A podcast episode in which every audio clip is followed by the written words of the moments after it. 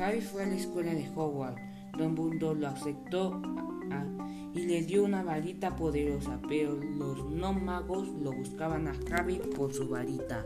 Él se escondió en la escuela de en la escuela el sombrero dio un canto cuando aprendió a hacer magia.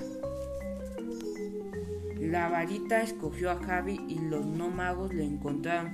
Javi entonces él le lanzó un hechizo que se llamaba Lumbris. Des, descubrió, descubrieron que podía hablar con las, con las serpientes y le tuvieron miedo.